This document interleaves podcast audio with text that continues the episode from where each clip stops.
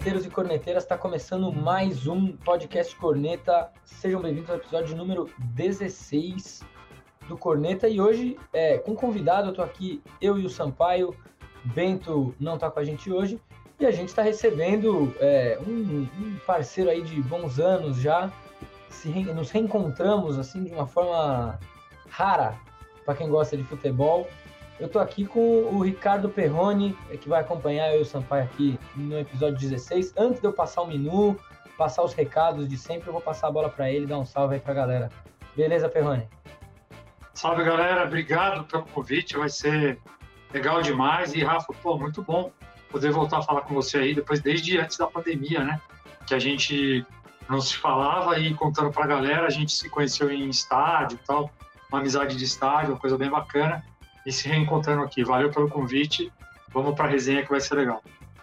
Parceria de arquibancada. Para quem não sabe, o Ricardo Perrone tá todos os pós-jogos aí do Corinthians lá na UOL, é, fazendo live toda semana, tá sempre no ar falando de futebol pra cacete, como a gente gosta. Então, minha gente, o negócio é o seguinte: hoje nós vamos falar de três temas. É, vamos ter no nosso primeiro bloco o tema da semana, o tema que voltou a requentar aí no futebol. A gente vai falar da formação da Liga, da Libra.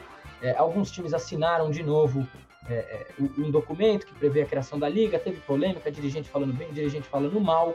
E a gente vai falar um pouquinho desse cenário, desse debate que renasce no futebol brasileiro pela enésima vez.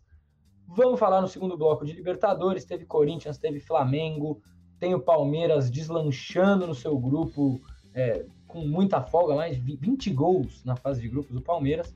E no último bloco nós vamos falar um pouquinho da Champions, exatamente.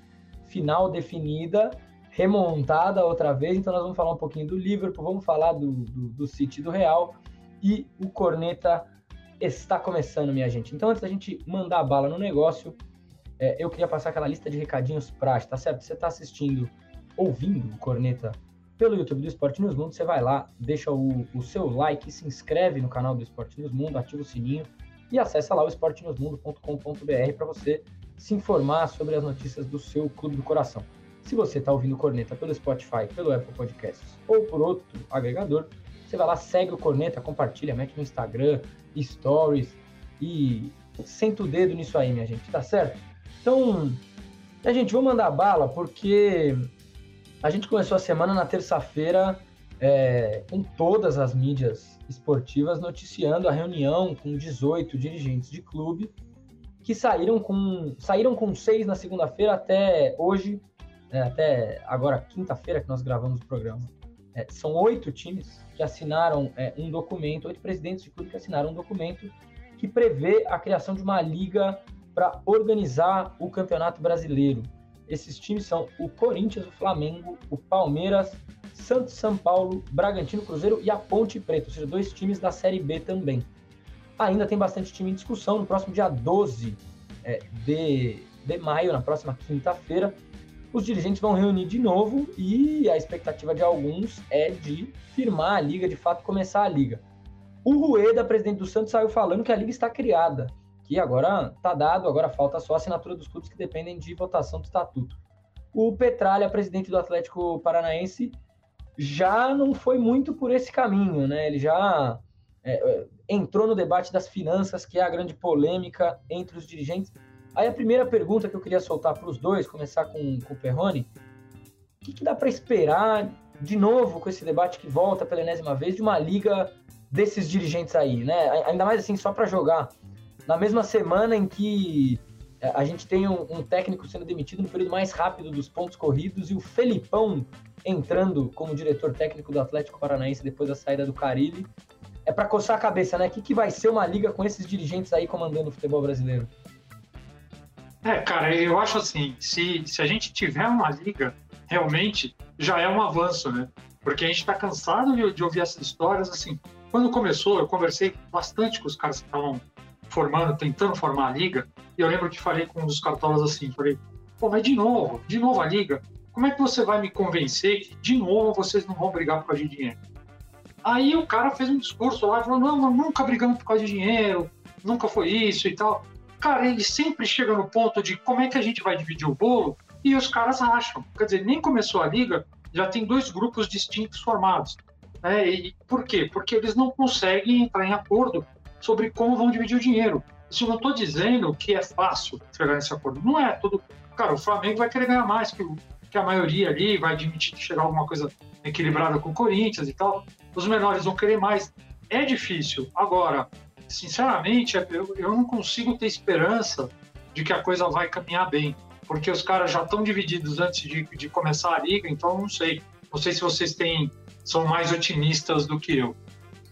Olha, eu, eu raramente vou pelo caminho do otimismo aqui, até não é à toa que o Bento é, é, acho que deve achar que eu sou o mais corneteiro dos três cornetas aqui. Mas assim, só, só para quem não está situado, é, a discussão de divisão de dinheiro é, não é nova, né? É, inclusive porque boa parte da discussão para alguns clubes, a liga tem a ver com redividir a verba é, e o Sampaio caiu na nossa chamada, daqui a pouco ele reaparece. Mas a discussão tem a ver com dividir a verba que vem é, das cotas de televisão, das premiações do campeonato e, de alguma maneira, tirar um nivelamento para profissionalizar supostamente a liga, né? Então, a divisão que é proposta por um grupo que é chamado o, o grupo dos fundadores, né? Que tem, em essência, é, Flamengo, São Paulo, Corinthians, Santos, Palmeiras e Bragantino. Né? Os, os quatro de São Paulo e o, o Flamengo. Vem uma divisão em que é, 40% são valores fixos, 30% são valores variáveis e é, 30% por performance esportiva, que é a proposta do grupo é, que assinou para ser o financiador, que a gente vai falar disso aqui um pouquinho depois, o grupo que topou, por enquanto, ser financiador na discussão com esses oito clubes. E aí tem é, o, o, o lado B ali, digamos assim, que não quer essa divisão, né? Que é uma fatia maior. O Petralha, é, todas as críticas feitas a ele, acho que nesse sentido está até dando uma briga correta. Ele quer uma divisão, uma fatia maior do bolo para aquela divisão igualitária entre todos os clubes, que vai ser dividida igualmente é, é, entre, entre as 20 equipes, se forem 20, né? E você, Santos, você está mais para um otimismo, para um pessimismo, para uma descrença completa? Eu acho que é sempre difícil ser otimista com qualquer coisa que envolva cartolagem do futebol brasileiro. Mas o fato é que a gente, na, no contexto do futebol, a gente vira e mexe se vê torcendo pelo menos pior, às vezes na política também, enfim, é, na vida em geral. E eu acho que talvez seja um desses casos. Então, assim, é, é melhor ter uma liga do que ter a CBF organizando os campeonatos, certamente. Eu acho que ser, ser melhor do que a CBF não deveria ser, né? É um critério bem baixo, é uma barra bem baixa para superar. Mas, mas vamos ver o que, que Pois é, mas vamos ver o que, que dá, cara. Eu não consigo ter a confiança do Rueda, é, porque é isso, para dar alguma treta por causa de dinheiro e melar o um negócio, é, dois palitos. Mas, mas tô, tô, tô curioso, não diria que tô otimista, mas tô, tô curioso. Eu acho que tem. Vai dar pano pra manga ainda. Um, um detalhe que não sei se você chegou a citar, porque eu tive um pequeno problema técnico que caí e voltei, mas que a gente descobriu agora há pouco, né, antes da transmissão, que nesse grupo de financiadores, o, o principal figura desse grupo de financiadores é o, o Luiz Zweiter. É o é Flávio. Flávio. Flávio Zweiter. Flávio isso, Zweiter, Flávio é... Zweiter. E, e, aí eu, você falou o nome, eu falei, meu, eu lembro, de onde que eu lembro desse nome, cara? Que eu lembro desse... Aí eu procurei no Google, foi presidente do STJD. Pois o é. Superior Tribunal de Justiça Desportiva que é um órgão muito curioso, né? Porque não é um órgão do judiciário, o, o Supremo Tribunal. Não, é um tribunal é privado. É um tribunal privado. É uma coisa muito curiosa, assim. É um, é um tipo de instituição. É a própria CBF, né? Pois é, é uma instituição muito curiosa, assim, eu acho, eu sempre achei muito curiosa a existência de uma, de uma instância judiciária privada específica para o esporte. Eu sempre achei uma coisa um pouco esquisita, assim. Mas, mas vamos ver o que vem por aí, né? Qualquer discussão que, que envolva é isso. É, eu acho que a, o que você falou sobre a demissão do, do Carilli, a contratação do Filipão, ilustra bem o que é a, a mentalidade e a impulsividade, né, a falta de planejamento do dirigente brasileiro. Então, como é que você vai confiar que um Petralha, que acaba de demitir um técnico depois de 21 dias, é, vai manter um acordo, vai ter uma. Não, sabe, é, é difícil. Já, já tá dado aí o tipo de, de raciocínio que esses caras fazem, né? O quanto esses caras são capazes de agir na base da emoção, na base do, uma, de uma coisa momentânea. Então fica difícil de confiar, mas vamos ver, vamos ver. É, é, é, é, bom a gente saber mesmo, né? Quem são as pessoas que estão por trás do negócio. Porque, por exemplo, nós estamos falando do Duílio Monteiro Alves, presidente do Corinthians, do Rueda, uhum. presidente do Santos, a Leila, o Casares, é, é, o Landim, que eu acho que também é sintomático. Esse são um dos caras que foi um dos primeiros a assinar e é um dos fundadores da coisa, não, não dá para ignorar isso. É, mas o próprio fato, assim, a, a, o Flávio Sveiter, ele é parte, ele é o líder nesse processo aí de uma empresa chamada Codajas Sports Capital, que tem inclusive um dos caras que é engenheiro, foi um dos engenheiros, um dos arquitetos da, da Premier League, ingre, Premier League inglesa, perdão, é, e foi o primeiro CEO da Premier League. trava-línguas, Premier League inglesa. É, o Rick Perry é o, o, esse, esse rapaz aí que é o consultor da, da Codajas Sports Capital. Então, assim, eu li hoje também que esse, esse grupo está numa parceria com o, B, com o BTG Pactual, do senhor Paulo Guedes, né? É, então, você vai ver a conexão da coisa, você fala, pô, é uma liga que vai ser comandada por uma empresa cujo líder é ex-presidente do STJD, que é da CBF, que vai ter um financiamento do BTG Pactual, que é o BTG, tudo bem, né? O BTG do Paulo Guedes, né? enfim, as forças políticas por trás da coisa são muito parecidas, né? Nós estamos falando da CBF, que até outro dia estava pedindo para tirar o Tite e pôr o Renato Gaúcho, porque os caras não queriam jogar Copa América no Brasil por causa de pandemia, né? Pô, então, eu me diverti tanto nessa época, cara. O Twitter, o Twitter, o Twitter já é um hospício de modo geral, né? Todo dia, toda hora, o Twitter é um grande hospício. Mas nesse momento específico da que os jogadores quiseram jogar Copa América, pô, ficou lindo demais o negócio ali. É. A, a, os memes de Petite, né? Stalisson, o, o Alisson com a roupa do Stalin, puta, coisas Deus. assim, coisas incríveis. Eu vi coisas incríveis naquela semana. Realmente foi, foi muito divertido estar no Twitter naqueles dias. É, é, só para é, colocar um pouquinho mais aí de, de, informação, né? O Flávio Sveiter, a família dele é do, do STJD, né? Tem história lá, né? O pai dele também foi presidente do, do STJD. E assim, falando mais especificamente da liga, uma coisa que assim, é, essa liga, para ela, esse grupo se uniu e ele tem um prazo. Vou pegar uma colinha aqui na coluna do Danilo Lavieri para não errar nenhum dado. E que é assim, ó, eles precisam ter 12 participantes, eles têm 8.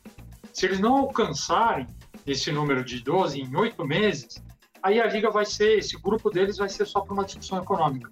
Ou seja, se eles não conseguirem juntar todo mundo, que já tem um outro grupo, é, se eles não conseguirem juntar todo mundo, eles vão servir para quê? Para discutir grana. É isso, é tudo em volta da grana. Então, assim, é, a gente está junto aqui porque a gente tem um jeito de pensar de, de, é igual, de como dividir a grana, Beleza, se a gente não conseguir chamar a galera, não conseguir fazer a liga, que o que interessa para o torcedor é a liga, ver um campeonato mais legal, né, um produto melhor para o torcedor. E se a gente não conseguir, tudo bem, a gente vai continuar brigando por dinheiro junto. Tudo se resume a isso, cara, e aí é deprimente. E aí, pô, cara, se a gente for começar a falar do que vocês falaram aí de Copa América, do, do, desse presidente aí que a gente tem, enfim, aí não vai. Aí vai faltar corneta, né? Pois é, não, e o problema, é, o Sampaio falou um negócio que acho que é até interessante, assim, porque o problema é que eu acho que, de fato, assim, como a eleição, nós estamos, nós estamos de alguma maneira, nessa discussão da Liga, um pouco esmagado por dois lados que não agradam muito, né? É, é, é quase igual escolher o, Bolsonaro versus o vice de picolé de chuchu Geraldo Alckmin, que estão dando para as pessoas, né? É, eu não caio muito nessas escolhas.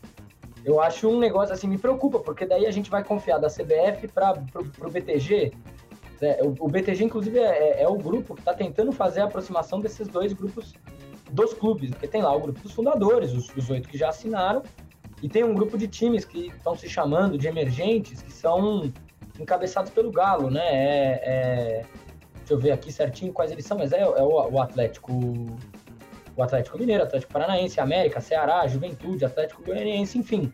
É, é, aquele setor ali dos clubes medianos barra pula-pula ali, Série A, Série B, tentando, tentando uma fatia do bolo melhor para eles também, né? No fim, a briga vira por fatia de bolo. E aí uma coisa que me, me incomoda um pouco, até do discurso do negócio, que para mim mostra o, o, buraco que essa discussão tem enfiada, é... que é que não existe Série B, não existe as outras divisões, é, o, o discurso de profissionalismo, ele, ele vai simplesmente, é, é muito igual à Liga Europeia que tentou se fazer no começo do ano e que morreu na praia. É, é, não existe as outras equipes que fazem futebol, não existe aquelas equipes de Série B que às vezes cumprem um papel de formar jogador ou profissionalizar o futebol de conjunto. Existe ali aqueles 12 times querendo a fatia do bolo cada vez mais concentrada para eles, e é isso aí. E, e, e, essa é a lógica que está por trás da cabeça desses caras, porque você quer falar de profissionalização do futebol de um país? Vamos lá, a profissionalização do futebol da Inglaterra não é só a Premier League. Né? Os caras têm é, nove divisões de campeonato, num país que não tem um terço do nosso tamanho, mas tem uma porrada de time. Aqui nós temos uma porrada de time. Se for levar pelo aspecto de quantidade de equipes, é bem comparável com a Inglaterra. Tem um time por esquina nessa, nesse país, cara.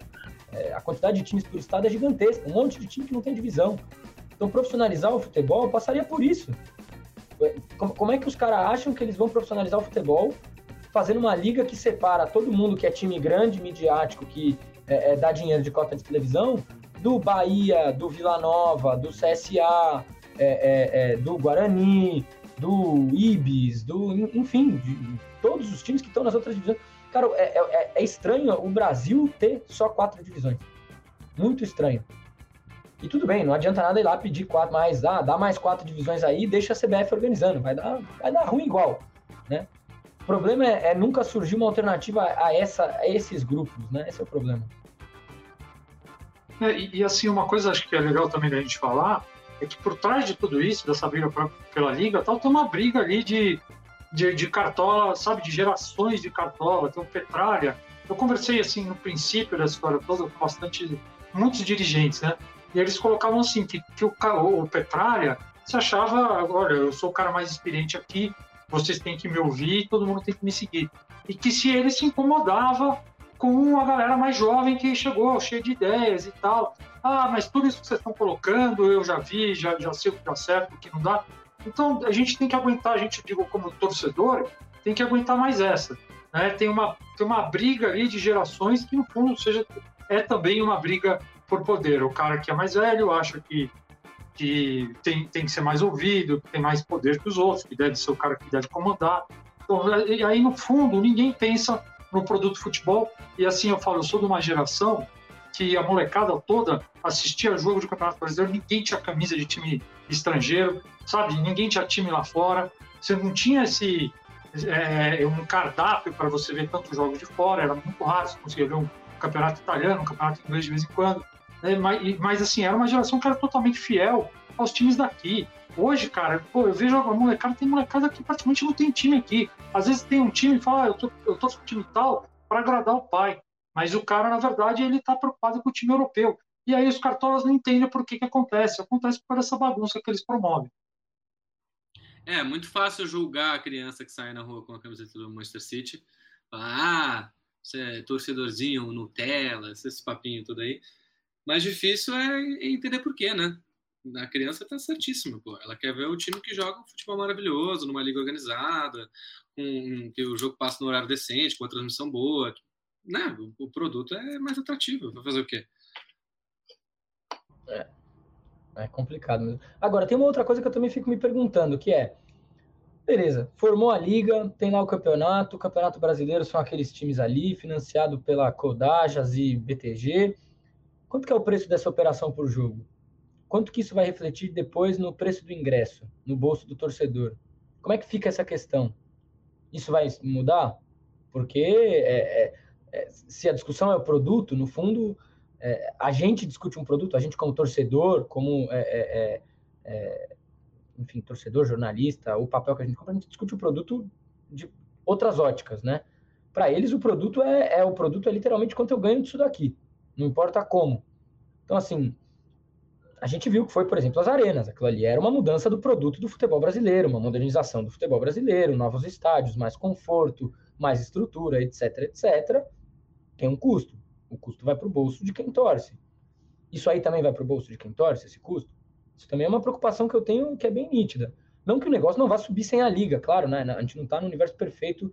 A opção A é ótima, a opção B é horrível. Não, a opção A é horrível, a opção B é terrível também. É, é, mas, mas essas coisas são, são, são realmente questões que você tem que analisar, porque por que é que uma nova liga como essa, financiada por uma série de grupos assim, não iria querer tornar aquele produto algo mais espetacularizado? Porque eu acho que essa é um pouco a visão, às vezes, até que o próprio, a, as próprias empresas que investem no futebol no Brasil têm do que é modernizar o futebol, né? Você ir lá e fazer um jogo com um, um show de samba no camarote, no intervalo do jogo, E isso aí é a modernização do, do espetáculo, do produto. O estádio vende agora a pizza mais cara, gostosa, e o lanche da lanchonete não sei qual, e, e, e o futebol fica para trás. Então, assim, o que, que, será né, essa, esse custo que a gente vai pagar caso isso aí aconteça?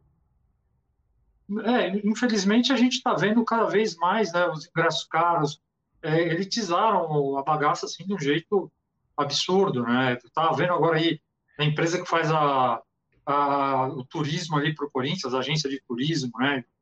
é licenciada pelo Corinthians, mais ou menos isso, vendendo pacote para o jogo na bomboneira, pouca, se eu não me engano, R$ 1.400, sem, sem passagem aérea, enfim. O negócio está elitizado. Na arena mesmo você tem, a arena do Corinthians, você tem lá o setor norte, que é um preço legal, que é onde ficar organizado, sul ainda dá, mas o resto está elitizado. O povão sumiu, aquela galera da geral do Maracanã e tal. Essa galera vai sumindo, vai sumindo e a gente não sabe que fim vai dar isso. Né? O, a, cara, elite, o cara que vai poder pagar o ingresso de uma liga cara, ele vai ter, ele vai estar afim de ir jogo, será? Ou ele vai ter outra coisa mais legal para fazer, né? Não sei. Igual o setor dos camarotes, que nunca enche. É, Nunca na, tá cheio. Na Vila Belmiro, os camarotes são uma desgraça, cara. Estão sempre vazios.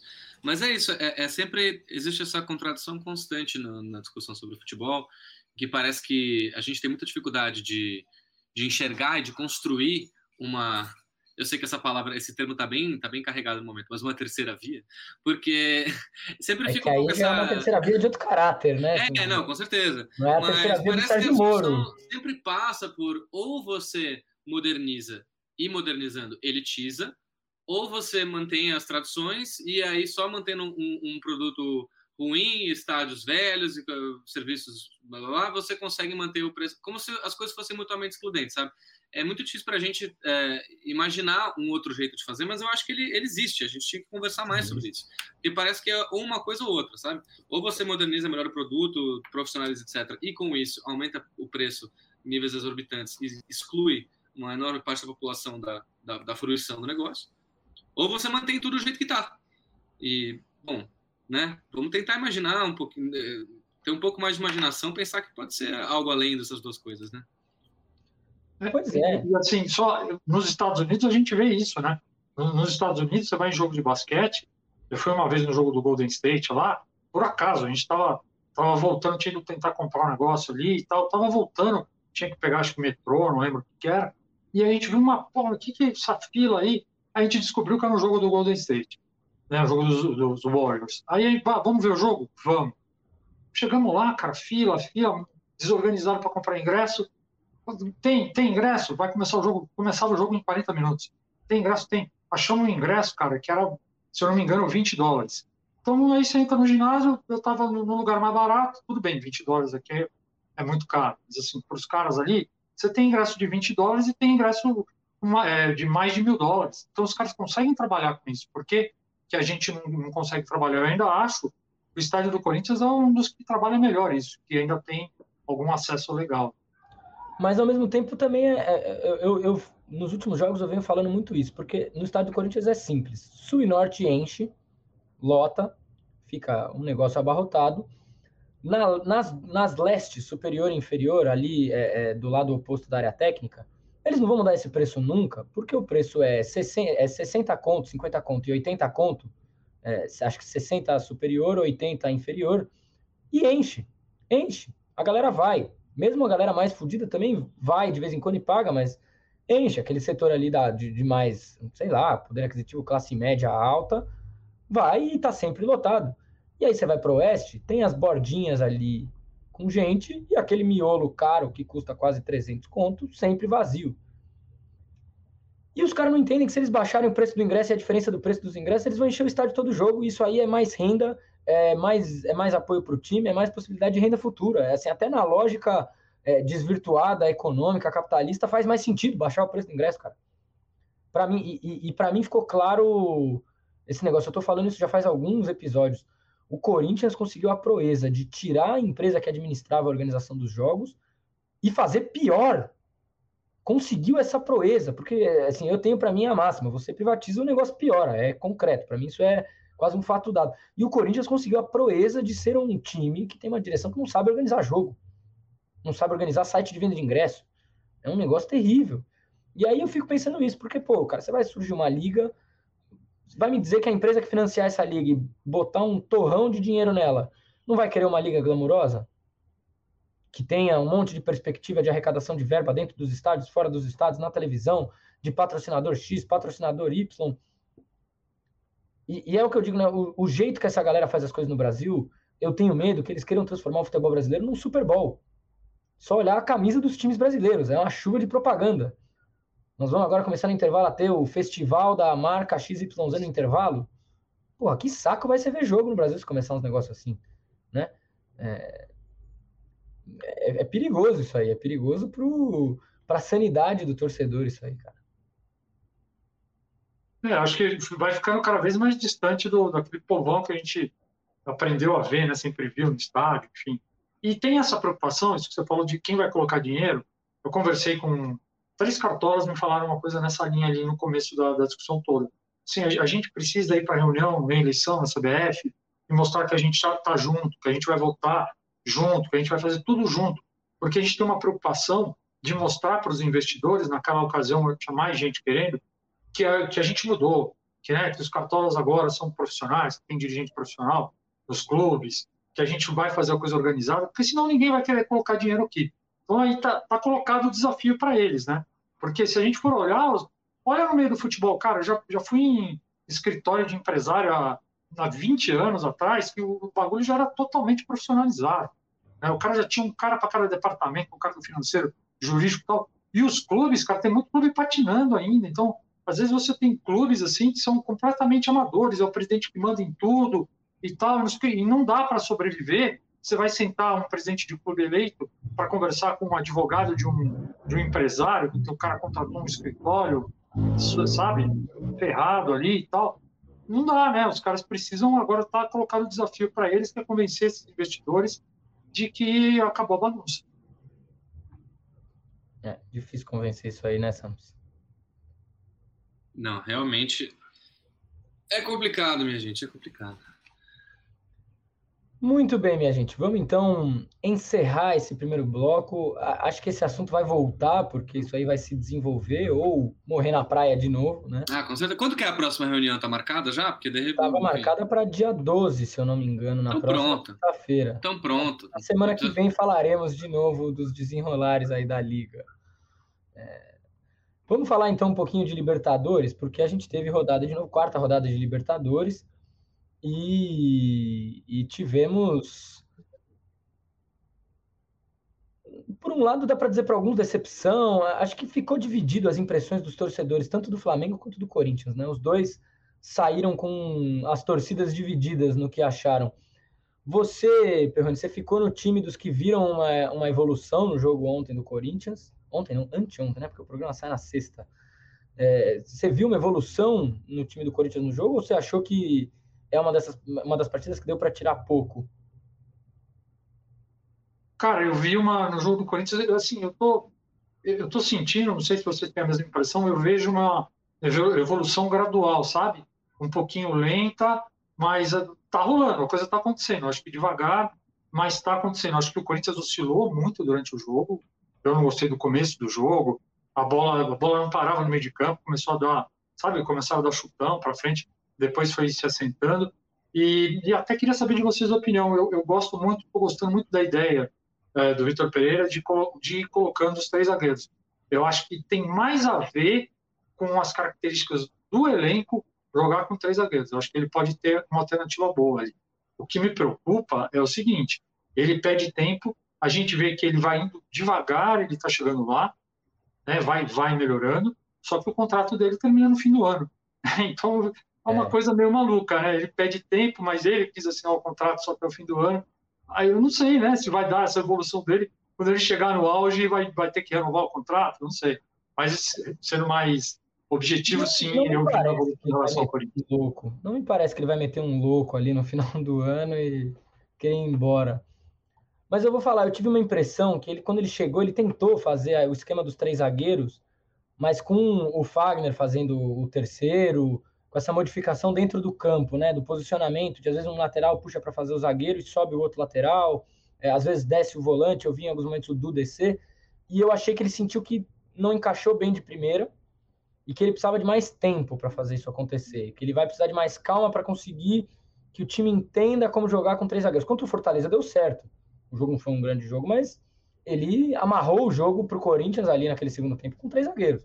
Mudou bastante e, e, foi bem fundamental. Ontem eu achei que melhorou no segundo tempo. Na, na quarta-feira eu achei que melhorou no segundo tempo também.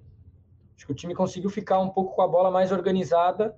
É aquela modificação para três zagueiros que não é defensiva, né?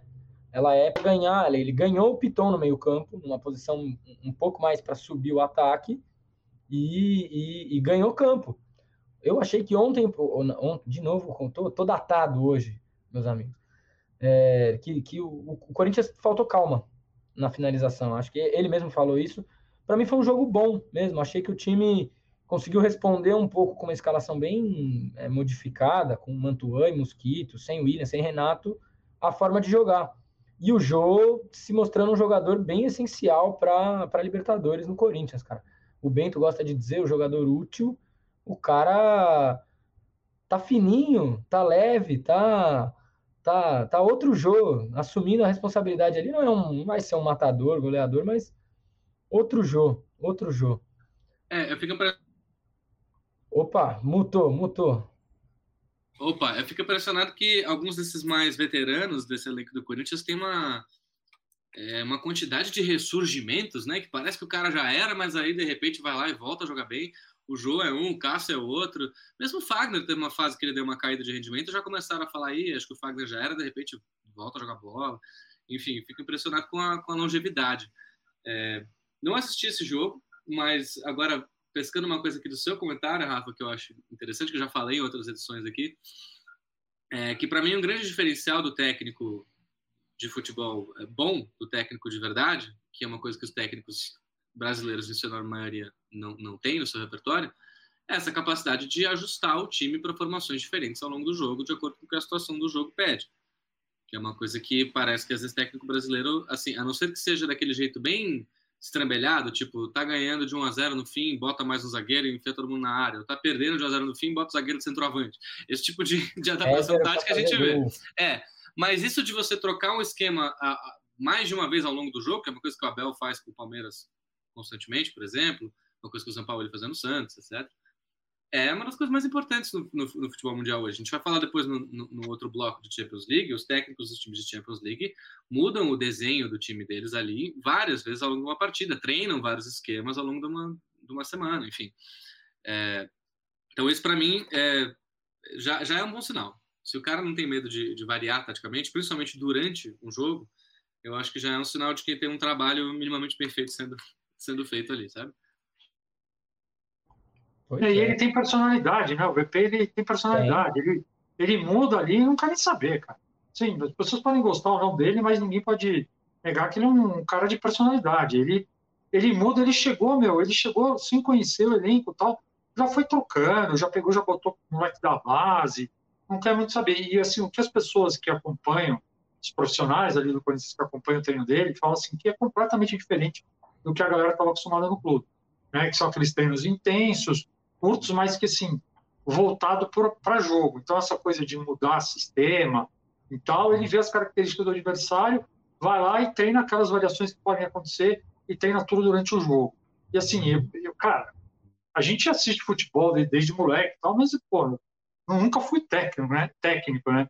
Então, assim, acho uma, eu acho muito maluco isso. O cara acabou de chegar, muda, vai ali durante o jogo, ele toca, meu Deus do céu, tem tudo para dar errado, né?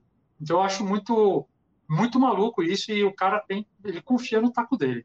E ele tá entendendo o time também, acho que ele tá entendendo o que o time tem para oferecer. É, o, o, complicado é que toda entrevista realmente ele vai mostrando os problemas que tem. Aí depois do jogo com Fortaleza ele falou da tendinite do mosquito, que não tá conseguindo correr tudo que ele consegue porque tá com, com uma lesão crônica. É, o William muito desgastado sempre. É, o, o, eu gosto das entrevistas dos portugueses porque, um, os caras explicam as mudanças deles muito bem, a, a, o que, que ele está pensando para o jogo. Ele falou depois do jogo com Fortaleza também, falou. Ontem foi, foi pior a coletiva, achei, até porque as perguntas foram, foram fracas, foram muito repetitivas, não gostei muito da coletiva ontem. Mas, no geral, ele explica muito as mudanças dele, explica o objetivo tático dentro do jogo, o que, que ele lia da partida para fazer aquela alteração, por que, que ele escolheu aquele cara, xinga, quando tem que xingar também, porque é, é, é ele não, eles não têm muita papa na língua, né, para falar. Eu acho que isso é um negócio que eu, eu, sinto falta. Não? É uma papa na língua com um pouco mais de propriedade, com alguém que quer falar um pouco mais de futebol, quer se fazer entender, é, é, quer conseguir transmitir uma forma de jogar. E, e eu acho que ele está entendendo melhor as peças que ele tem no grupo. Né? Entendendo o papel do Maicon, do Duqueiroz. É, o, o, os dois são os que têm mais minutagem no Corinthians desde de que o, o Vitor chegou. Então, numa sequência, o Maicon jogou acho que sete jogos seguidos agora. Provavelmente não vai jogar no fim de semana. Mas ele entendeu os caras que fazem um pouco o motor do time, né? E é excelente jogador, o Michael, né? Diga-se de passagem. Como joga? Muito, muito bom. Acelera o jogo, né? O Corinthians precisava disso, né? Era uma característica que o, que o VP queria no elenco, né? Ele acelera o jogo. É incrível. Acho que ele demorou um pouquinho ali para entender, por exemplo, que Renato Augusto e Paulinho não podiam jogar juntos. E agora essa dupla Michael e Duqueiroz. O Duqueiroz é um outro cara que eu gosto muito. Acho que tá crescendo e tal, e tá aprendendo a jogar com o primeiro volante, né? Então, assim, ele é. tem uma coisa bem interessante ali, né? A gente se acostumou nos últimos anos a falar que o Corinthians não tinha elenco e tal. Eu acho que hoje, não sei se vocês concordam, a coisa está mudando, né? Ele, ele começa a ter um, um cardápio, ele começa a poder é, fazer uma variação. Acho que tá, tá ficando interessante. É, tem, tem mais elenco por uma das características que é a que eu acho mais é, valorosa dele, ele colocou isso numa das entrevistas, falou, bicho, eu tenho um jogador da base aqui. Tem um monte de menino que ainda não está formado, não está lapidado. Eu preciso que esses garotos evoluam porque eles são a base desse elenco. Então ele vai usar os meninos, ele vai usar a base e precisa que esses jogadores se formem para ele ter um elenco mais é, é, é, resistente ali à, temporada do jeito que é, jogando Copa do Brasil, Libertadores, Brasileiro. É, para mim já tem claro algumas coisas. O Jô joga Libertadores, o Fábio Santos joga Libertadores e o Piton vai jogar essencialmente o Campeonato Brasileiro. Mas são cara, ele não, não vai ter um 11. Ele vai ter provavelmente o Duqueiroz e o Maicon, que vão ser peças-chave do meio-campo, porque o Duqueiroz é um garoto, ele aguenta jogar mais partidas seguidas, então tem que aproveitar isso mesmo. O Maicon é mais jovem e é o jogador do meio-campo mesmo. E aí você tem essas escolhas. Para mim é nítido que o, o jogador para uma partida de Libertadores na lateral esquerda é o Fábio Santos, ele vem correspondendo muito bem. Fez uma partidaça também na quarta-feira é, seguro demais ali atrás. Contra o Boca já achei que ele tinha feito um baita jogo, foi muito bem. Com as limitações que ele tem hoje, eu acho, mas defensivamente ele é um cara que inspira muita segurança ali atrás. Mesmo com o pênalti perdido, eu, eu realmente acho que não dá para pagar a partida que o Fábio fez, porque foi uma boa partida. Realmente uma ótima partida. E é Pô, raro. Perder pênalti é raríssimo. É isso que eu ia falar. O cara não perde nunca. Deixa o cara perder umzinho também, né? Pô, pelo amor de Deus. É o segundo da carreira dele que ele perdeu.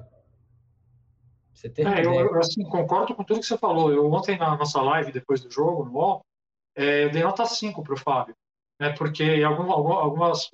A galera no, no chat, alguns falavam assim: ah, pô, mas diminui a nota do cara, o cara perdeu o pênalti. Ele fez uma partida boa, pelo menos eu achei. E, e aí teve esse lance do pênalti, aquele gol que ele perdeu também, foi incrível, né? É, de Mas é, é, é, bem. É bem isso, né? O Corinthians vai ter, ter uns veteranos que acho que, de, que acabaram, de repente, eles pum, ressurgem, né? É engraçado. Quem não tá com um cara que vai ressurgir, não sei nem se chegou a surgir desse jeito, é que chegou fazendo dois gols contra o Palmeiras, mas o Roger Guedes tá num, numa situação um pouco chata ali, né?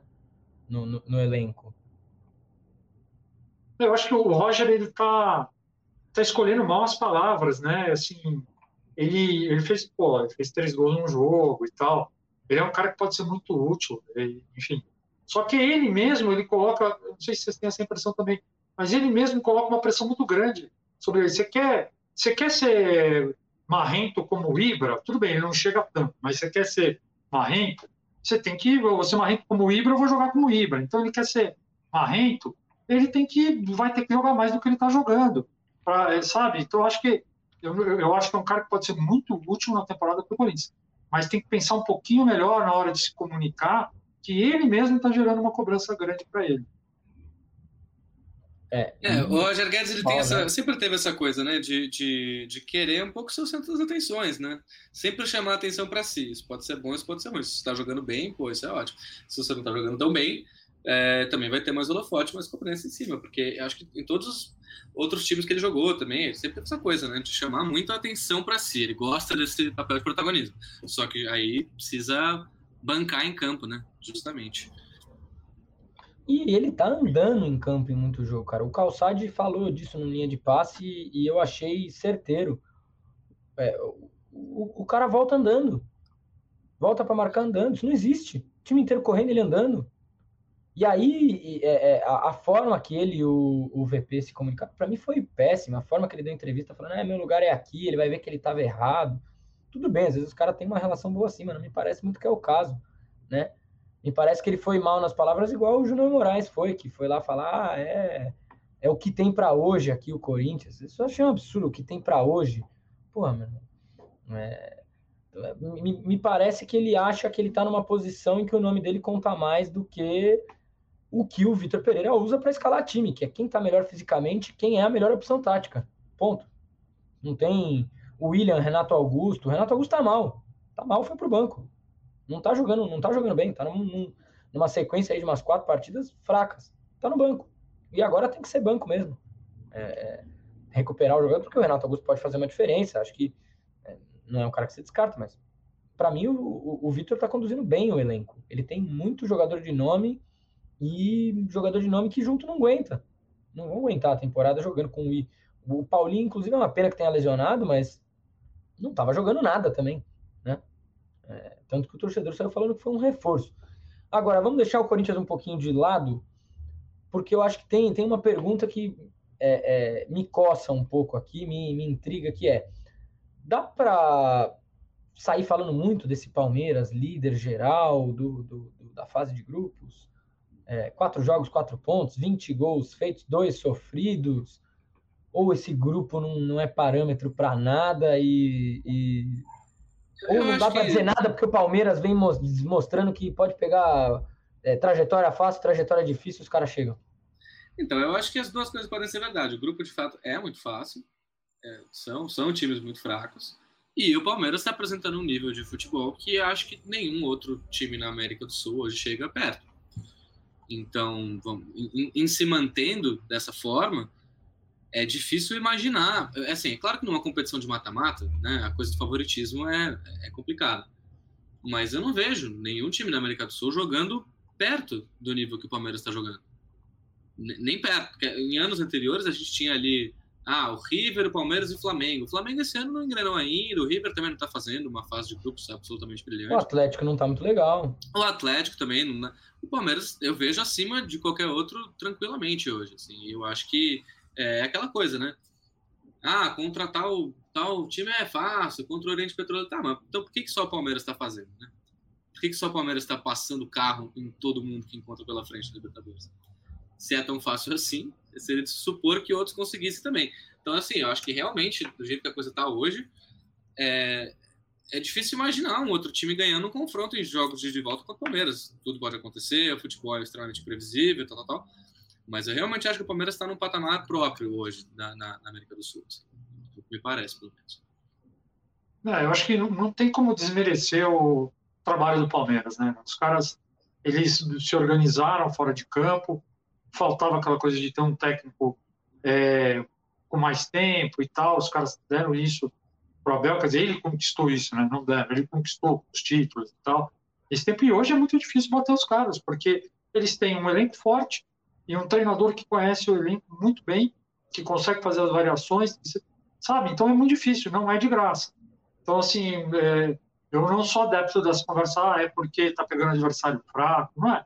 Claro, a gente vai ver quando chegar a hora com, de jogos mais difíceis, como eles vão sair. Mas eles têm, assim, tese, uma grande vantagem, que quem podia bater de frente, de elenco com eles, o Flamengo, é, não, não, sabe, trocou de técnico, não está se encaixando. Ninguém tem o mesmo, o Galo também não tem o mesmo nível de trabalho. Então, isso é uma grande vantagem que eles têm. Não significa que são imbatíveis. Ainda mais no torneio de mata-mata, né? A gente sabe como é mata-mata. Um dia ruim, uma, aquela saidinha de bola ali errada, daí acabou. Mas, sim, para mim, essa eu, eu, eu não entro nessa conversa de que ah, é porque está num grupo fácil. Os caras estão forte, fortes, realmente é, tem muito trabalho ali, tem muita força. É, eu olho para a tabela da Libertadores, eu tenho dificuldade de ver um time que poderia dar uma disputa com eles. Porque você vê lá, o, o, o grupo B é um grupo fraco, o Atlético Paranaense tomou uma saca é, do The Strongest, que é um time bem meia boca, é, e estão tá, passando agora a Libertar e The Strongest por hora. Tem o Caracas ainda no grupo. Aí Estudiantes, Bragantino, Atlético Mineiro, Tolima, Independiente Del Valle, o Corinthians e o Boca. O jogo do Corinthians e Palmeiras, para mim, mostrou muito isso, né? A superioridade de dois anos e pouco de trabalho. São dois anos e pouco de trabalho. Os caras estão organizados, o time deles tem muito padrão tático, muita compreensão do jeito que, que o Abel gosta de jogar. Também não vejo o River, também não vejo o Flamengo conseguindo bater de frente assim com o Palmeiras, é. não eu acho que os candidatos seguem sendo os mesmos, né? Como tem sido sim, nos últimos anos sim. e como tem sido a tendência no, no futebol sul-americano, mais uma tendência europeia que a gente importa da concentração de, de uns poucos times disputando. Eu acho que seguem, enfim, além do Palmeiras, o River, o Flamengo e o Galo seguem sendo os, os, os, que disputam, mas eu acho que o Palmeiras hoje conseguiu desgarrar um pouco desse bando. Eu acho que já, já, esse grupo já foi mais equilibrado internamente. Eu acho que o ah, Palmeiras sim, realmente tem uma desgarrada. Mas, de fato, o único outro time que você vê fazendo uma campanha minimamente comparável do Palmeiras é o River, que por enquanto em três jogos ganhou os três, num, num grupo um pouco mais difícil que o do, do Palmeiras. Mas de resto, os grupos estão como costuma ser na Libertadores, né? Os grupos estão embolados, os times ganham, é, ganham em casa, empatam fora, perde um joguinho aqui e tal. Enfim, tá um pouquinho mais, né? Nenhum outro time tem uma. O Palmeiras tá, tá, tá classificado já. Não tá, tem, a menor, tá tem a menor chance, do, né? É... Não, já está classificado, inclusive. É, praticamente. São são seis pontos em disputa, está classificado matematicamente. Está classificado matematicamente, na quarta rodada, ou seja, é, o único que está tá mais próximo disso é, é o Estudiantes, né? Que inclusive é um time muito interessante. Eu nunca vi um começo de Libertadores em fase de grupos assim. Os caras deram 4 a 0 no Tati no primeiro jogo fora de casa, 8 a 1 em casa com o, o Independiente Petroleiro, 3 a 1 fora contra o Emelec, que seria o outro grupo, o outro time um pouquinho mais forte do grupo. 5 a 0 depois fora no Independente Petroleiro, aí vão pegar o Emelec em casa uhum. e o Deportivo Tátira em casa. Pode jogar esses dois jogos com molecada. E eu acho que um time para um time para se observar nessa Libertadores, inclusive, que eu diria que vale a pena assistir um pouco é, recentemente do do jogo deles contra o, o, Red Bull, contra o Bragantino, que é o Estudiantes. Tá jogando um futebol muito bacana e fazendo uma campanha muito boa não, não, diria que já aparece como, nossa, forte candidato, porque tem esse grupo ali dos quatro times que eu acho que estão um pouco acima do resto. Mas, uhum. mas é um time legal de assistir, acho que é interessante ver até onde consegue ir, porque realmente está tá, tá, tá jogando futebol interessante, legal, bacana, esse time de estudantes. É, só, só, mais uma colocação sobre o Palmeiras, né? Eu acho assim também, né? Além de tudo isso que a gente falou, os caras têm. A, o Palmeiras tem a confiança, né? Os caras ganharam duas seguidas e tal. Isso, meu, influencia demais, cara. O cara entra muito confiante. E tem a conexão com o técnico, né? O Palmeiras tem uma conexão entre comissão técnica e time que é incrível. Os caras conseguem assimilar exatamente tudo que o cara pede, tudo, não passa nada. Isso, essas coisas vão. Né? Você vê quantas coisas a gente falou aqui que fortalecem é. o Palmeiras. Então, o time é forte mesmo, independentemente de, de adversário. Eu acho que para mim a grande, o grande representante dessa confiança do, do Palmeiras dentro de campo é, o, é o Rafael Veiga hoje em dia. Você vê o Veiga jogando e, cara, parece que ele tá num estado de graça, de iluminação, de confiança tamanha que ele é isso, ele chuta de qualquer lugar e a bola entra. Não tem essa. Ele pega e bate da, né, no meio de campo e a bola vai no ângulo. Aqueles. É, teve o gol do último jogo, claro que né, foi de muito longe e tal. Mas mesmo aqueles dois gols contra o Oriente Petroleiro, o que, que é isso, gente? Isso é gol de quem tá com a confiança no, no céu. Né? Você emendar um escanteio de primeira, aí você bater aquela falta daquele lugar no ângulo, no canto do goleiro, é coisa de quem está realmente com muita, muita segurança no próprio taco. Eu acho que ele tá, o jeito que ele vem jogando representa bem o que é essa, essa força mental e essa confiança que o Palmeiras conquistou a partir de, enfim, né? Para mim, o Veiga hoje é o melhor jogador do brasileiro em atividade ali. É, é eu acho que é o melhor tá jogador da... melhor futebol. Eu acho que é, possivelmente é quem está jogando o melhor futebol da América do Sul. Assim. Talvez, talvez. É, no Brasil, para mim, é indiscutível. Assim, tem nomes que dá para disputar com o cara. Eu acho que por um tempo ficou uma disputa ele e o Arrascaeta. Hoje ele tá à frente. Hoje ele é o cara que tá jogando o melhor futebol no, no, no futebol brasileiro disparado. Não, me fizeram essa pergunta, fizeram essa pergunta para os colunistas do UOL, né? Eu coloquei o Hulk na frente dele. Hum. É, eu, eu, acho assim, o Rafael Veiga tá jogando demais. Só que o futebol dele aparece mais ainda porque ele está jogando num time acertadinho, né? Todo entrosado. Eu fico me perguntando, será que o William jogaria mal no Palmeiras? O William do Corinthians? Eu acho que não, cara. Eu acho que ele jogaria bem. Não sei o que vocês acham. Eu, acho... eu não estou querendo desmerecer o Rafael Veiga. É, eu, eu, eu acho que está jogando demais, excelente jogador. Eu vejo o Hulk acima dele, só no Brasil hoje. E, mas, assim, a, a, o meu questionamento é que se, talvez outros jogadores aí estão perdendo para ele nessa comparação, se tivesse um time tão acertado, seriam rivais mais duros, sabe? Não, sem querer desmerecer o, o futebol dele.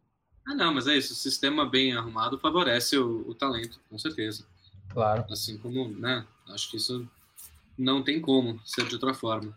Mas, enfim, a tendência, no fim das contas, olhando aqui de, de modo geral, é que a, a, os brasileiros que a gente esperava que se classificassem estão em posições razoáveis para se classificar, né? Que com essa quantidade de brasileiros na né, Libertadores hoje em dia, é difícil até estatisticamente que todo mundo se classifique. Mas o Palmeiras já está classificado, o Atlético está numa situação pavorosa. Esse eu acho que é a principal surpresa, né? O Atlético está na situação em que está. O Atlético é um, é, é, um time que a gente espera, em geral, que pelo menos passe essa fase de grupo. Parece que dessa vez é possível que nem isso consiga. Ainda matematicamente possível, o grupo está super embolado, né? Tem o Libertar com 7 pontos, Strongest com 5, Caracas com 5 e Atlético com 4. Mas o jeito que vem jogando, depois dessa, do abalo da, da derrota. Joga duas em casa. Strongest, é, ainda dá. Mas, Contra Caracas e Libertar. Mas me surpreende que, que a campanha até agora seja tão ruim. O depende, Bragantino. É, depende só de si. Depende só de si. Se uhum. ganhar os dois jogos, está classificado. Joga em casa na, na, na, no dia 18 contra o Libertar e depois em casa no dia 26 contra o Caracas. É, o Bragantino, se, se bateu, jogos, se bateu o Vélez na próxima rodada dentro de casa, fica numa posição é, razoável para se classificar. O Atlético Mineiro, acho que não, não vai ter problema se classificar. O América já, o América já, já era, já foi. Vai, já vai. né? É, o Corinthians acho que também deve classificar. O Fortaleza está numa situação complicada, mas ainda vai jogar. É, é, então, ainda vai jogar dois jogos fora, né? Contra o Alianza Lima e Colo-Colo, e em casa contra o River, que é o time mais forte do grupo. Então o Fortaleza está numa situação complicadinha. Eu diria que não, não tá fácil para o Fortaleza. É, no e... momento da saída desse programa já vai ter jogado, né? Então você ah, vai saber. Tanto o Bragantino, Bragantino e Vélez também. E o Flamengo também acho que deve classificar sem, sem, sem ah, grandes sim. problemas, assim, né? Ainda joga duas em casa contra os times mais fracos do grupo. Acho que o Flamengo também tá. Já tem seis pontos de diferença para o terceiro colocado. Uhum. Tá bem tranquilo. E a gente, vamos falar então de Champions League. Eu vou direto para o jogo mais empolgante, pro, é, pro jogo mais empolgante, talvez não, mas pro confronto no geral mais empolgante City e Real Madrid, outra remontada e agora com, com direito a um xodó seu ali, né, Santos? O garoto inteligente esse Rodrigo, hein? Meu, meu filho, Rodrigo, menino maravilhoso, criei bem a criança. Não, é, o Rodrigo tem uma relação muito. Ah, meninos da vila em geral, né, são uma coisa muito especial para mim. Tem uma relação de, de afeto muito grande. É, e afeto que vai para os dois lados. Né? Então, quando o menino da vila também faz besteira ou é ingrato, ou no caso de um específico, né, se revela um criminoso da pior espécie, é, o, o ódio que vem também é muito forte, aquela coisa, né? O amor e o ódio são sentimentos que um passa para o outro com, com alguma facilidade. Mas o caso do Rodrigo é um menino que sempre respeitou e respeita ainda muito o Santos, que sempre fala muito do Santos, faz questão de falar que foi revelado no Santos, tem um carinho enorme, então é, eu também tenho um carinho gigantesco por ele, torço muito por ele. É, não, não, imaginaria em um milhão de anos que eu estaria comemorando um gol do Real Madrid, porque eu, eu em modo geral, odeio o Real Madrid. Mas o Rodrigo, o meu sentimento pelos meninos da Vila é mais forte do que o meu ódio pelo Real Madrid. Então, comemorei ontem de me emocionar com o que o Rodrigo fez. Porque, pô, eu vi esse menino jogar, eu vi esse moleque com 15 anos arrebentando contra moleque de 20, jogo da base, sabe? É, enfim, vi ele, vi ele crescer, vi surgir. Vi embora muito cedo, infelizmente. Chegou a jogar muita bola no Santos, mas foi embora muito cedo. Mas é um moleque muito, muito gente boa, muito bacana, muito correto, muito humilde, daquela coisa toda, enfim. Gente fina e joga muita bola, bicho. Joga muita bola. Eu acho que esse jogo foi muito importante para ele também, porque ele está num momento um pouco de, de afirmação ali dentro. Você ir com 18 anos para o maior clube do mundo, né? É uma coisa difícil para o moleque da cidade. Então, eu acho que a tendência dos jogadores que vão para o Real Madrid tão cedo, que é o que aconteceu um pouco com o Vini, é um processo um pouco análogo. É, vão demorar um pouquinho mais para para assumir ali uma posição de destaque, porque a concorrência ali é, é absurda, né? Você para você cavar o seu espaço dentro do Real Madrid, não vai ser instantâneo. Mas, assim como o Vini, que é um ano mais velho, teve um ano, uma temporada passada, um pouco de ascensão e uma temporada agora de afirmação, como um grande jogador, um cara importante, eu acho que o Rodrigo está um pouco nesse mesmo processo. Essa temporada ele vem melhorando, vem evoluindo, vem crescendo, e a temporada que vem tem tudo para mim para ser a temporada em que ele realmente vai, vai estourar. Eu acho que ele tem talento para isso, sempre mostrou esse talento. Foi um jogador que subiu da base com 16, 17 anos já assustadoramente pronto, tecnicamente muito maduro desde sempre, muito inteligente. É, e com essa coisa, esse diferencial que eu acho que quando, quando o moleque sobe da base, já sabendo, sei lá, chutar com as duas pernas, sabe? Finalizar direitinho, cruzar uma bola direita, essa, esses gestos, assim. Porque às vezes sobe sabendo driblar todo mundo, tal, beleza, tal. Mas essa parte dos gestos técnicos mais mais finos, é, assim, já, ele, já veio, ele já veio com um nível em relação a esses fundamentos muito impressionante desde muito cedo. É, eu acho que o que o que estava não faltando, né? Porque eu acho que é um processo natural, mas onde ele está chegando agora é de também ter a, a confiança para se colocar ali dentro de um, um, elenco do Real Madrid como uma peça importante de falar, olha, sabe? Uma coisa meio assim, eu sou foda, jogo muito. Acho que até o Rodrigo, por ter um perfil de ser um menino um pouco mais tranquilo, mais tímido, não tinha a mesma coisa que, sei lá, o Neymar, que já tinha essa atitude de eu sou foda desde os 16 anos de idade e que, por um lado, fazia com que ele fosse muito intempestivo, tomasse muito cartão e brigasse com o técnico. Isso o Rodrigo nunca, nunca teve absolutamente nada disso. Mas, por outro lado, também, é, futebolisticamente, é bom porque essa confiança, às vezes, né, é uma coisa que é importante para o jogador. Tipo, partir para cima, é isso aí. Eu acho que o Rodrigo está adquirindo essa confiança também. É, mas, enfim, jogaço de futebol. E uma coisa que eu, que eu queria comentar para além do Rodrigo, uma discussão que eu acho que pode ser interessante, é sobre a, a, a velha história do, do, peso da camisa, né? A galera fala, ah, uhum. é, agora vem falar que camisa pesa, mas onde estava a camisa quando o Real Madrid foi eliminado para Ajax em tal ano, ou para não sei quem em tal ano? Eu acho que é, é um jeito muito esquisito de colocar essa discussão, porque ninguém está falando, eu acho pelo menos, eu pelo menos não estou falando, né? Falo por mim, que a camisa é um fator é, absolutamente decisivo, assim, não tem como o time de maior camisa sempre vai ganhar. Não é isso. É só que a camisa é um fator, entre vários fatores. É a qualidade do seu time, a festa da torcida no estádio, o técnico, o jeito que armou, real, a, diga, né? a sorte, é uma porrada de coisa. Mas eu, eu acredito de verdade que a tal do que a gente chama de peso da camisa é um fator entre vários que influencia Sim. o resultado do jogo de futebol. E eu acho que esse é, é, é, a impressão que me dá é que um PSG ou um City tem que jogar muito mais para conseguir o mesmo resultado que o Real Madrid.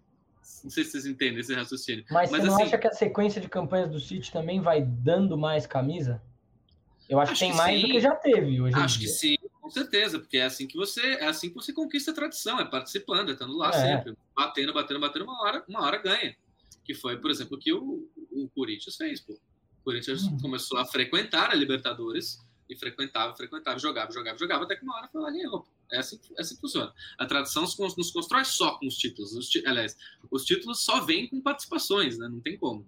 É, então eu acho que sim, acho que não é como se ou ganha ou não faz a menor diferença. O City está chegando agora em quartos de final, semifinal todo ano, claro que faz uma diferença brutal. Mas ainda me parece que existe um degrau ali que, eles, que o City e o PSG ainda não conseguiram é, galgar que é isso, me parece que esses times precisam correr muito mais, jogar muito mais, fazer um jogo muito mais perfeito, impecável, para conseguir a mesma quantidade de gols, o mesmo resultado que um Real Madrid, um Bayern, ou até um Liverpool consegue. Porque acho que tem uma coisa de, de uma, uma confiança de estar usando uma camisa como a do Real Madrid que é muito difícil de. É, é, é um pouco uma coisa meio impalpável ali, meio mística, que, que queiram. Mas que faz com que o Real Madrid consiga ter passado com autoridade, acho que de forma incontestável, mesmo tendo sido dominado, talvez, sei lá, 80%, 80 do confronto, do tempo total do confronto. O City jogou mais bola que o Real Madrid na maior parte do confronto. Só que o Real Madrid, com o pouco tempo de bola que jogou, conseguiu fazer mais gol. E eu acho que é aí que entra um pouco esse elemento da, do peso da camisa, da tradição, etc. Enfim, já falei demais. Eu concordo, cara. Eu acho que, assim, concordo que a camisa tem o seu peso, mas assim, você explicou bem ali, tem, tem vários componentes, tal, não é só a camisa, né? E assim, questão da camisa, que eu acho, você tem, você que está vestindo aquela camisa pesada, você tem que fazer valer o peso dela, né? Então não adianta você ter a camisa do Real Madrid, ter um time que não tem jogadores com técnica, vamos, vamos botar ali um monte de cabeça de bagre, é, um time que não tem raça, uma torcida apática, não, não vai dar em nada, não vai, a camisa não vai fazer sozinha. Né? Então é, é, tudo isso. Agora, nesse caso específico, eu acho que hoje, além de tudo isso, o, o talento individual, né? você tem jogos jogos apertados, jogos difíceis, equilibrados, sempre aquele cara que tem um talento individual, né, vai, tem talento individual dos dois lados. Do Real Madrid, sobressaiu mais. E uma coisa que eu acho importante, você falou do, do Rodrigo. Cara, é, é assim, o trabalho de, de maturação do Rodrigo.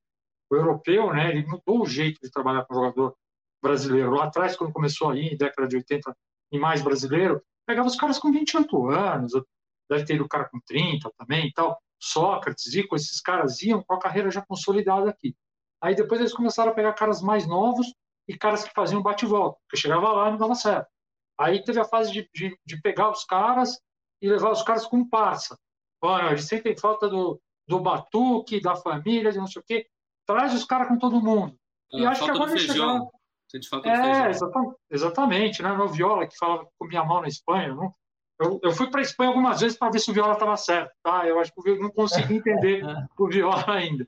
Mas, é, e aí eles chegaram nesse modelo, é, os clubes mais, mais organizados e tal, de você buscar os caras bem mais jovens, né? E, e dá tempo. O Vini Júnior foi assim. Ele, você conversa com os caras de base, os caras falam, ah, o jogador da base tem tempo de maturação. Vi isso uma vez do pai do Neymar. Falaram, ah, já há muitos anos, ah, o Neymar ainda não, não, não maturou e tal. Os caras falam isso. É, então, assim, o, o, o, Vini, o Rodrigo, esses caras tiveram tempo de maturação. Né? Então, acho que também esse sucesso do Real, tudo isso que acontece, não é por acaso que o cara entra e faz o que fez. Teve, teve um puta trabalho ali por trás e tal. E, e acho importante isso, né? São caras aí, tanto o Vini quanto o Rodrigo, que tiveram esse tempo. E aí eu, eu acho, eu gosto muito de observar isso, né? Como, como o europeu mudou o jeito de, de, de trabalhar o jogador brasileiro e quando você vê, eu não sei, eu tenho, nunca fiz um, parei uma pesquisa profunda sobre isso, mas a impressão que eu tenho é que quando os caras vão bem mais jovens, a chance de dar certo é muito maior, né? A chance de fazer bate-volta o cara que já passou dos 20 e tal, a chance é maior. É, eu, eu vejo bem por aí também. Acho que tem esse trabalho bem feito por trás. Porque, e, e olha que eu vou falar, eu acho, concordo com o meu coroa, que o Rodrigo tem potencial até para mais do que o Vinícius Júnior tem de potencial eu acho, pelo menos, acho que o Rodrigo pode ser mais jogador do que o Vinícius Júnior tem potencial para ser. Eu acho que os dois são jogadores para seleção brasileira, Copa do Mundo. Sim, Inclusive, sim. o Rodrigo tem que estar na lista do, dos 26 no Qatar, pelo amor de Deus, gente. Pois é, pois é. Tite aí, que agora... ouve, né? Ouve o podcast Corneta, como todos sabemos. Né? Claro. Fica aqui meu recado pro Tite. Tite é. Agora, e aí?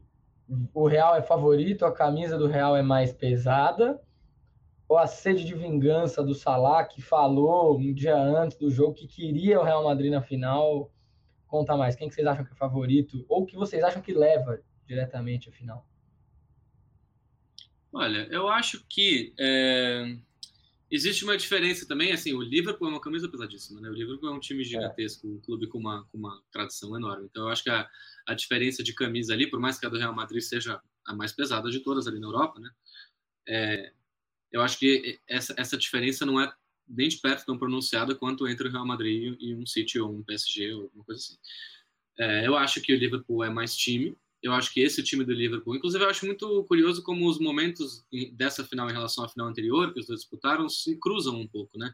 Porque aquele Liverpool da final de alguns anos atrás era um time que ainda estava em reconstrução é, e que não era nem esperado que chegasse naquela final chegou um pouco tipo, opa, peraí, tam, vamos aí. E daí aconteceu tudo que aconteceu. O, o Sérgio Ramos deu um golpe de judô no Salah, o, o Karius teve aquela atuação desastrosa, enfim. Mas, e o Real Madrid foi pro, era, era o terceiro título seguido, aquele ali. Era um time extremamente cascudo. Era o melhor time da Europa. Era um time que estava ali é, no, no, seu auge, com o Cristiano Ronaldo, etc e tal. E hoje em dia as posições um pouco se inverteram, porque esse Liverpool, que ainda é em grande parte o mesmo time, com algumas adições pontuais ali que fazem uma diferença enorme, como por exemplo o Alisson, que é um goleiraço, né? não preciso nem dizer, é... hoje é o melhor time do mundo. Acho que talvez é isso, junto com o, o City e o, o, Bayern não tem sido, mas é, é, apontava-se esses três como times que estavam no patamar um pouco acima do resto. E acho que hoje em dia, em termos de futebol jogado, o Bayern também saiu um pouquinho desse grupo. Eu acho hoje o Liverpool o melhor time do mundo. E, e, e, é um time muito, como eu falei, parecido com aquele, muitos jogadores em comum, mais amadurecidos, mais cascudos, foram campeões de Premier League, foram campeões com de Champions. Thiago Alcântara. Com a adição do Thiago Alcântara aqui, né, uma, um do Luiz Dias ali. É um time muito cascudo, muito difícil de bater, muito é espetacular. Esse time do Liverpool é espetacular. E o Real Madrid está no momento de reconstrução, né? Ainda tem vários dos veteranos que vêm daquela outra final, mas uhum. também um monte de jogador jovem. Estava falando aqui de Rodrigo, a gente está falando aqui de Vinícius. O Camavinga, que entrou ontem, jogou uma barbaridade de bola. o Valverde, bola. Valverde, que tem sido titular. A zaga renovada, né? Era, era Ramos e Varane, agora a zaga é Militão e Alaba. Alaba que nem, nem jogou, não. Não jogou, era o Nacho. Jogou o Nacho é, o Mendy na lateral esquerda, enfim, é um time em, em, processo de renovação que também não se esperava que chegasse nessa final, né? Ninguém esperava que o Real Madrid chegasse nessa final, apesar de nunca dar para duvidar do Real Madrid, mas não era cotado ali, ali atrás como um dos grandes favoritos. E foi lá, chegou. Então eu, eu acho curioso como as posições estão um pouco invertidas hoje. Eu tenho muita dificuldade de apontar um favorito. Eu acho o Liverpool mais time. Mas eu acho que se já, se já não dava para duvidar do Real Madrid antes do que aconteceu nesse último jogo, agora então quero ver quem é, que vai, é... quem que vai se arriscar a dizer que é, ele caiu da nossa ligação, mas de fato é difícil se arriscar dizer que o Real Madrid não, não, não é favorito, né, né Perrone? É, pois é, então, assim, eu acho é, apontar um favorito ali num jogo desse não dá, né? Mas assim, no, no bolão que eu vou fazer lá com o meu grupo de amigos, que a gente sempre vê final de Champions junto, eu vou colocar o Real Madrid. Mas, assim, colocar o Real Madrid, eu, eu o Liverpool, eu acho mais forte taticamente. Uhum. Né? Tem mais força tática, coletiva. Agora, cara, o Real tem. Não é um time desorganizado, né? é um time que está num alto nível tático também, e é um time que tem essa confiança, tem a confiança e tem os caras que são capazes de, de chegar no final do jogo e destruírem, de fazerem a diferença. Então é muito difícil. Assim, fica, fico me imaginando, se eu sou jogador do Liverpool, tá 2 a 0 para nós, final tranquilo, falta, sei lá, 10 minutos para terminar o jogo, nós tomamos um gol do Real. E aí, como é que fica? É, é. difícil, mano. É difícil. É, eu acho que, assim eu acho que é, né? esse emocional pode fazer diferença.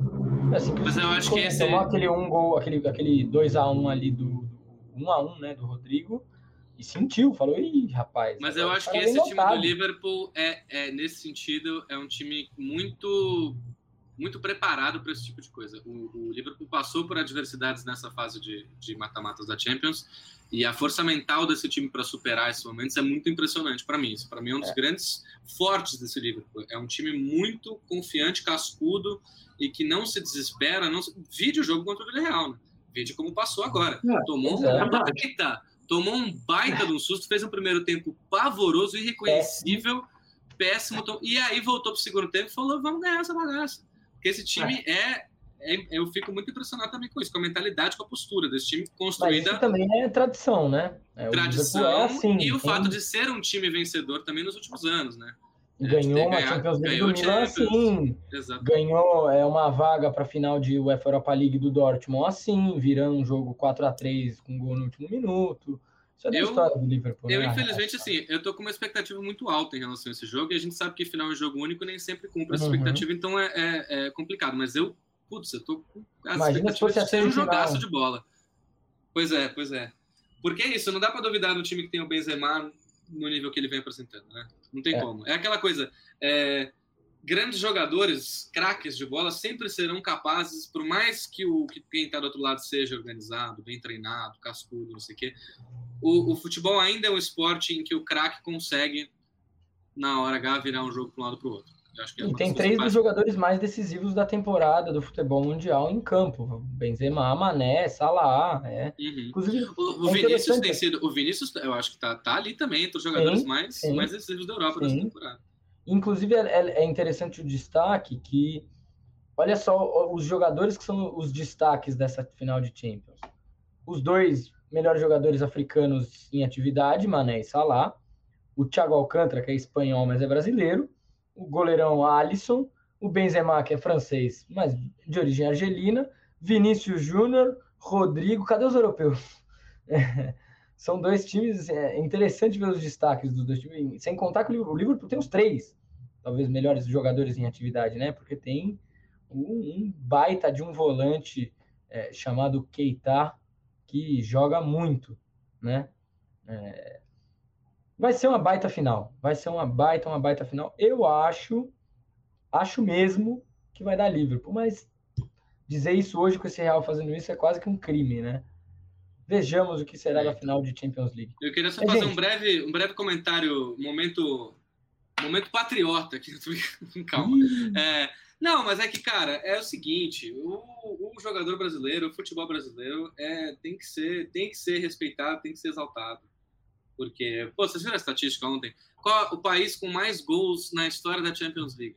Da é. Champions League, do, do Campeonato Continental Europeu. É o Brasil que chegou ontem com o gol do Rodrigo aos mil gols em Champions League. Rapaz. Se, segundo colocado é a França, um país que, como todos devem saber, mas se alguém tá, fica na Europa, é, com 800 gols. 200 Cara, o Brasil é um absurdo. É uma pena que a gente é tão desorganizado, que essa cartolagem toda que a gente falou lá no primeiro bloco, né, não deixa a gente. Mas isso aqui, gente, em termos de, de geração de talento, é, é, completamente fora de série. Se não fosse o Brasil, se não fosse o Charles Miller trazer aquela bola lá atrás, o futebol hoje ia ser um tipo um rugby meio exótico. Assim. A gente, a gente, a gente reinventou esse negócio. A gente que sabe jogar esse negócio. Eu, eu fico muito impressionado, cara. E aí a diferença de você ver um time que tem uh, Grealish e Foden e outro que tem Vinícius Júnior e então, Rodrigo, entendeu? Também. Entendeu? Ah, para mim não tem, não tem para ninguém, cara. Inclusive, o Rodrigo foi o primeiro jogador a marcar dois gols depois dos 40 minutos, dos 45 minutos, né? Ou dos 40. Depois dos 40 do segundo tempo de, uma, de um mata-mata de Champions League. O primeiro jogador. Nunca ninguém tinha marcado dois gols depois dos 40 do segundo tempo. Num mata-mata. É, e assim, se, se, a gente fosse, se o Brasil, se os dirigentes, né, soubessem organizar tal, não tenho dúvida, cara, Brasil jogando Copa do Mundo ia ser igual aos Estados Unidos disputando a Olimpíada no basquete, né, se a coisa fosse bem organizada. Só que a realidade não é essa. E aí, cara, eu não sei vocês, mas eu, eu assisto uma rodada de, de Champions, fico imaginando na final, assistir a final da Champions e depois ligar a televisão para ver o Campeonato Brasileiro. É do... Parece que está jogando outro esporte, eu não sei se vocês têm essa sensação, mas isso eu, eu estava vendo futebol, agora que esporte colocaram aqui na TV, né? É uma Sabe. coisa incrível. Eu escrevi isso outro dia no meu Twitter, numa semana em que teve Santos e Fluminense, primeira rodada do brasileiro, e teve City e Liverpool pelo inglês, é. aquele jogaço absurdo. O e eu escrevi: dois, né? olha, eu tenho alguma convicção de que a distância entre o City e Liverpool e o Santos Fluminense é maior do que a distância entre o Santos Fluminense e a minha pelada de quarta-feira. Eu acho a minha pelada de quarta-feira mais parecida com o Santos Fluminense do que o Santos Fluminense é parecido com o City Liverpool. É, é, outro esporte. A gente volta para aquilo que a gente falou no começo também, ah. de como que você vai julgar a criança que, que escolhe torcer para o time de, lá de fora, porque, pô, bicho, parece outro esporte mesmo. É, então, e você falou do Santos, eu vou ter que falar isso, vai. Eu sou solidário à torcida Santista.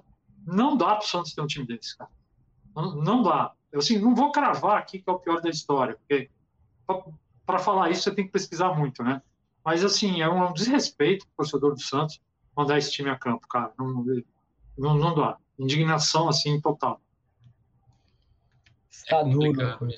Inclusive, hoje tem jogo. Hoje, tem, no dia que estamos gravando aqui, tem jogo dessa desgraça de time. Estarei é. vendo, para variar, sofrendo. É, Rafa, eu acho que valia a gente dar uma passadinha rápida aqui também nas outras competições europeias, só porque os jogos estão rolando agora enquanto a gente grava, né? Estão, inclusive, quase acabando todos. Então, na Europa League, no momento, o Frankfurt está passando do West Ham. Acho que esse jogo meio que já era. Já está dois gols de diferença no agregado, está nos acréscimos. O West Ham está com um a menos. Então, o Frankfurt deve estar na final, tudo indica. O Rangers está passando do Leipzig com 3 a 1 eliminando o RB Leipzig. Se, a, a, se confirmar ainda, se o Leipzig fizer um gol, ainda pode ir para a prorrogação. Olympique de Marseille e Feyenoord 0 a 0 Se o Marseille não achar um golzinho já já para levar para prorrogação, o Feyenoord passa para a final, na, isso já na Conference, né? E a Roma vai ganhando o Leicester por 1 a 0 é, O Leicester também precisa achar um golzinho aí no, nos próximos dois minutos, que senão a Roma de Mourinho estará na final da, da Conference League. Então, se tudo der, se os placares não se alterarem nos próximos dois minutos, teremos Frankfurt e Rangers na final da Europa League, Feyenoord e Roma na final da, da Conference League. É, minha gente. Muito bem. Então, com você vai saber, você vai saber quais são todas as finais quando você estiver escutando Corneta sexta-feira, 10 horas da manhã. É, entrando no seu dia de trabalho, ou já bem dentro dele, dependendo da hora que você começar o seu expediente, ou se você não estiver trabalhando, melhor ainda, né? Vida boa. É, minha gente, a gente vai encerrando Corneta 16 agora por aqui. Queria pedir pro, pro Perrone deixar a última aí pra galera, é, o último salve. Cara, um prazerzão é, a gente ter gravado esse programa. Realmente foi uma, um reencontro inusitado aí, é, de arquibancada mesmo, assim, de chegar na arquibancada e encontrar um, um colega é, do, do, do, do, Perrone que falou, pô, como assim? Quase quatro anos que a gente não se vê, não sei o quê. Passou o telefone e tá aqui o, o mestre. Cara, foi, foi muito bom, agradeço demais o convite. Esse reencontro foi muito bacana. Espero que, que logo a gente possa se reencontrar também no estádio. E tamo junto, cara. Quando tiverem afim de chamar aí pra gente fazer outra resenha dessa, é só chamar. Foi, foi da hora, foi bem legal, gente. Obrigado, valeu, galera. É isso, minha gente. Então, de novo, aqueles recadinhos básicos aí.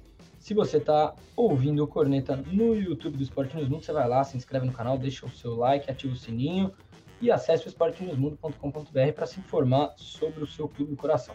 Se você está ouvindo Corneta pelo Spotify, pela Apple Podcast ou por outro agregador, você vai lá, segue o Corneta, compartilha nos seus stories, é, marca a gente, marca o Esporte News Mundo, faz a bagunça com o Corneta e seja você corneteiro também, tá certo? E a gente, até a semana que vem. Falou!